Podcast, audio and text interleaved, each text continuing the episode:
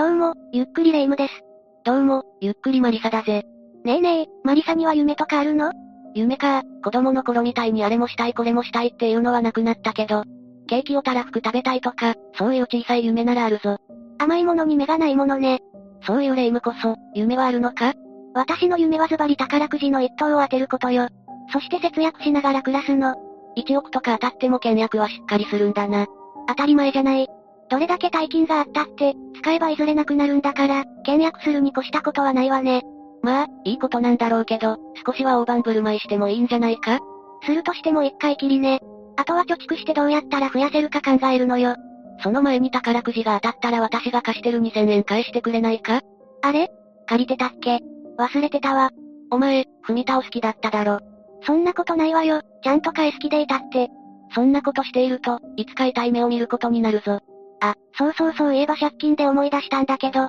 一つ紹介したい事件があるのよ。うまく話をそらしたな。そらしたわけじゃなくて、借金とかお金に関係する事件なの。なるほどな。それじゃあ詳しく聞かせてくれ。それじゃあ今回は、加古川声優死亡女性事件について紹介するわ。それでは今回も、ゆっくりしていってね。まずは、今回の犯人である磯野和明の生い立ちについて解説していくわ。よろしく頼んだぜ。磯野は三人兄弟の長男として、兵庫県加古川市で生まれ育ったわ。幼少期から小学校の高学年までは、母親に厳しくしつけられて育ったようね。それから事件の数年前に、母親が家を出て行ってしまい、それからは父親と弟たち、祖父母の6人で生活をしていたわ。あまりよろしい環境とは言えないかもな。ええそうね。実際、小学校の頃から暴れると手がつけられなくなる問題児で、地元では有名な不良だったそうよ。当時の同級生の証言によると、小学、中学と野球や剣道をやっており、小柄ながらも腕っぷしは相当強かったみたいね。小学生の頃には、ノコギリやナイフを振り回して同級生を追いかけたなんて話もあるわ。小学生の頃からそれじゃあ、将来が見えたようなものだな。教師相手にも力で対抗しようとするところがあり、学校外では万引き等で補導された経験がいくつかあるそうよ。そうしてトラブルが絶えなかった磯野だけれど、中学になると徐々に不登校気味になり、一応高校へは進学したものの、夜間高校への進学で、そこも結局のところ中退しているわ。中退後は趣味のバイクを改造するなりして過ごしていたみたいね。趣味はバイクなのか。何かと金がかかりそうだな。学校生活ではトラブル続きだった磯野だけれど、2013年3月頃から食料品店でアルバイトを始めたの。ここでも素行不良が見られるかと思いきや、そのお店の社長曰く、多少やんちゃなところはあったけれど、真面目で無断欠勤することもなかったと評価されているわね。だけれど根底の部分は変わっておらず、この後、強行に手を染めることとなるわ。今回の事件の被害者となってしまったのは、大山真城さん、当時20歳のアルバイト店員よ。大山さんは牛丼屋でアルバイトをしながら、夢であるアニメの声優になるためにタレント養成所にも通っており、忙しい日々を送っていたわ。交友関係も広く、複数の友人たちが自宅マンションに出入りしていたそうね。夢は声優になることだったんだな。よくマンションに出入りしていた友人の中には男友達や元交際相手もいて、その元交際相手にはお金を貸していたこともわかっているわ。この貸していたお金というのが、何の問題もなく大山さんの元に戻っていれば、事件を回避できたかもしれないの。それはどういうことだ？元交際相手に貸していた金額は20万にも上っていたのだけれど、その返済が一切されていなかったの。こういった金銭トラブルに頭を悩ませていた大山さんは、2015年8月に知人男性に状況を説明して、どうにか解決できないか相談しているわ。相談を受けた知人男性は、解決のためにと一人の男を紹介したの。それが今回の犯人である磯野だったというわけ。なるほどな。そこで出会ってしまったんだな。この時の磯野は龍之介と呼ばれていて、年齢は21歳になっていたわ。共通の知人を通して知り合った大山さんは磯野に金銭トラブルの相談をしたの。すると磯野はその元交際相手からお金を返してもらう代わりに、大山さんから報酬をもらうという約束を取り付けたわ。それから磯野は知人男性と大山さんを含めた3人で、元交際相手の職場へ押しかけたの。この時磯野は山口組のものだと喧嘩腰に行って、半ば脅迫まがいのことをし、返済を迫ったわけね。本当は組のものじゃないんだろう？ええ真っ赤な嘘よ。こうして磯野は元交際相手を脅して、借金返済の約束を取り付けさせたわ。そこから大山さんは磯野に対して信頼を抱くようになり、返済状況の相談等もするようになっていたの。2015年11月17日、この日も大山さんは磯野に返済状況等の相談をしていたのだけれど、この時に交わした会話の中で、大山さんがアルバイトでコツコツ貯めた貯金が100万円近くあるということを磯野は知ってしまうわ。この大金の存在を知った磯野は、なんとか大山さんの通帳あるいは現金を手に入れて、自分が趣味としているバイクの代金に充てようと考えるの。やっぱりろくでもないことを考えてしまうんだな。そこで磯野は、大山さんの貯金を手に入れるために、とっさに現金を引き出しても残高が減らないという方法があって、それを使うと貯金を倍増できると大山さんに儲け話を持ちかけるわ。さらには、この方法を知る仲間を紹介することはできるが、そのためには大金を持参して、仲間に確認してもらう必要があると話し、大山さんを誘い出すことにしたの。ただこれは磯野がとっさに言い出したことであったため、この方法は違法な手段だから断ってもいいとも話しているわ。違法な方法なら最初から提示しないでほしいものだな。だけど大山さんは磯野を信頼しきっていたから、このでっち上げられた話に乗ってしまうことになるわ。話に乗ってきた大山さんに対し、磯野はある約束事を取り付けるの。それが、これは違法な手段だから、現金所持の際には痕跡を残さないように携帯電話の電源を切っておいてほしいというものだったわ。悪事の発覚のリスクを抑えるための口実ね。この時点ですでに犯罪を犯しているようなものだよな。以降は、大山さんと磯野はよく連絡を取り合うようになるわ。その内容は主に、現金受け渡しの方法や現金受け渡し場所についての話だったそうよ。そしてそれらの打ち合わせを行った後、結婚日は12月7日の夜から8日の未明にかけて行われることが決まったわ。この約束の日までに、大山さんは複数回に分けて自身の口座からお金を引き出し、さらには消費者金融からもお金を借り入れて、合計約120万を用意したの。アルバイトでコツコツ100万円も貯められるだけの根性がある人なのに、どうしてこんな話に乗ってしまったんだろうな。それは磯野を信用しきっていたからじゃないかしら。それから約束の日の前日である6日、大山さんは午前8時に普通にアルバイトに出勤しているわ。そのアルバイトが終わった後は友人と共に吹田市内の大型複合施設で遊び、夕方頃に、これから加古川に行くと言って友人と別れたの。大山さんの姿が確認されたのはこれが最後となっているわ。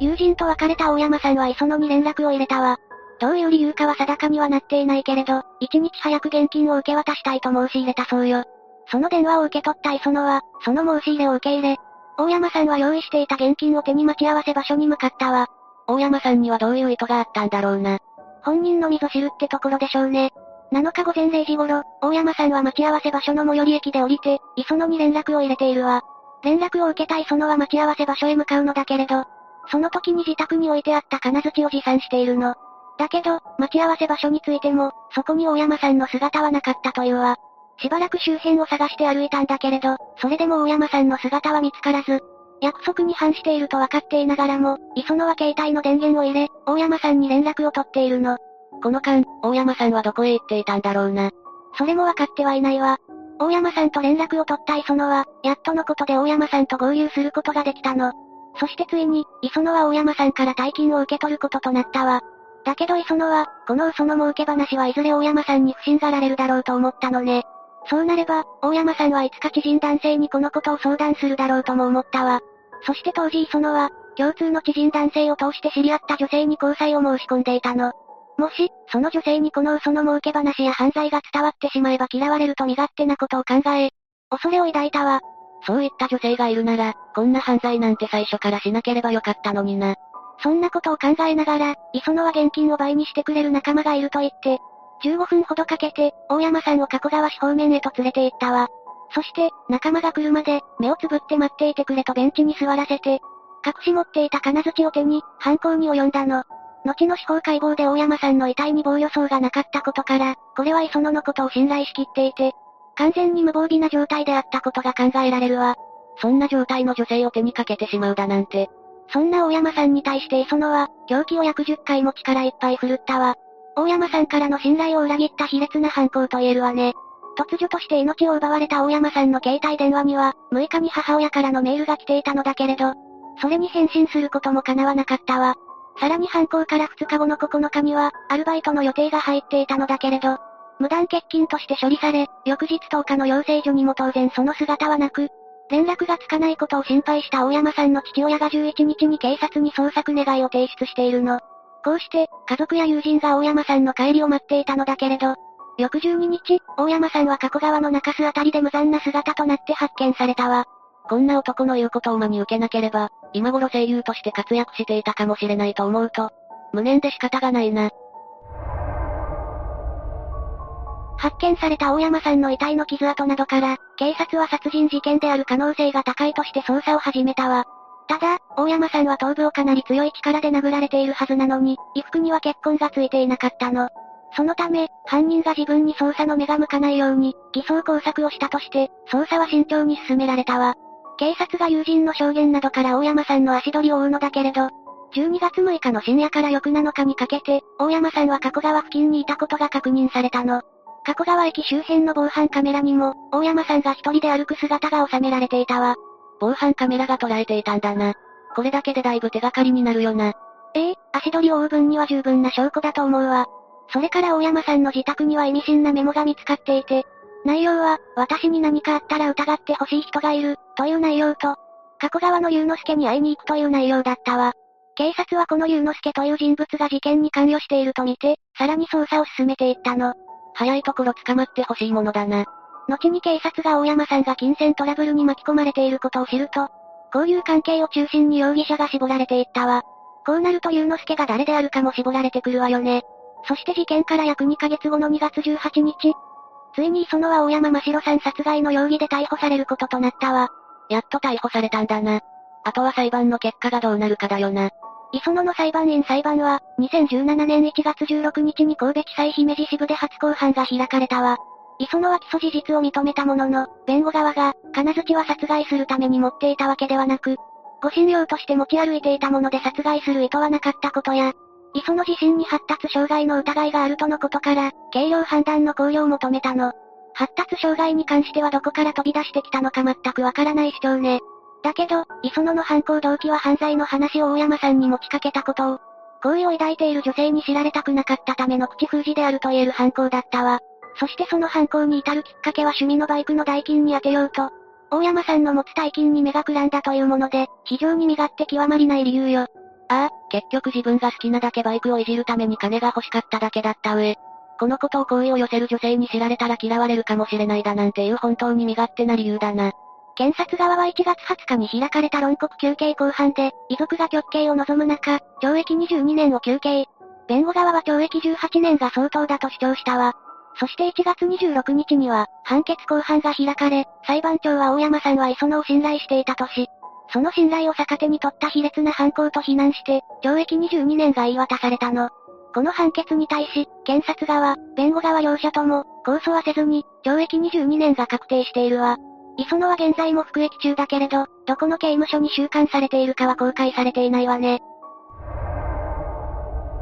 今回は、将来を夢見て一生懸命に頑張っていた一人の女性の命が、身勝手な理由で奪われてしまうという事件を紹介したけれど、どうだった？ただ自分の趣味に使う金が欲しいから、でも好意を寄せている女性には嫌われたくないから、そんな身勝手かつ、信頼を逆手に取って殺害してしまうような人間には、私が遺族の立場であったとしてもやはり極刑を望むかもしれないな。苦労も挫折も味わって、これから輝かしい未来が待っていたかもしれない女性を、自身のそんなくだらない理由で殺してしまうだなんて、どうかしてると思うぜ。途中、弁護側の発達障害という突飛な発言があったが、発達障害ではないにしろ、幼少期の行動から見ても、磯野が犯罪を犯す要素はそこら中に見受けられたよな。ええそうね。今回の事件は大山さんが被害者となってしまったけれど、もしかしたら違う人が被害者になっていた可能性もあるのよね。磯野の行動がそれを物語っているし、非常に身勝手で卑劣極まりない事件だと思うわ。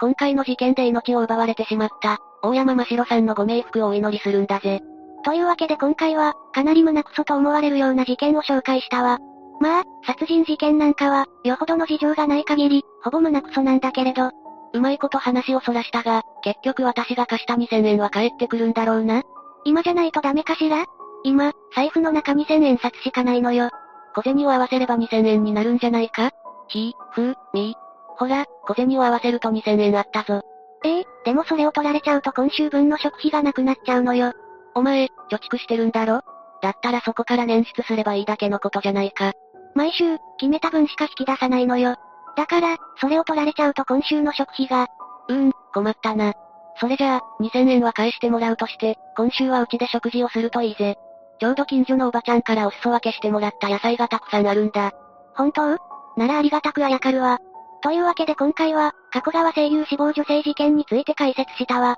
それでは、次回もゆっくりしていってね。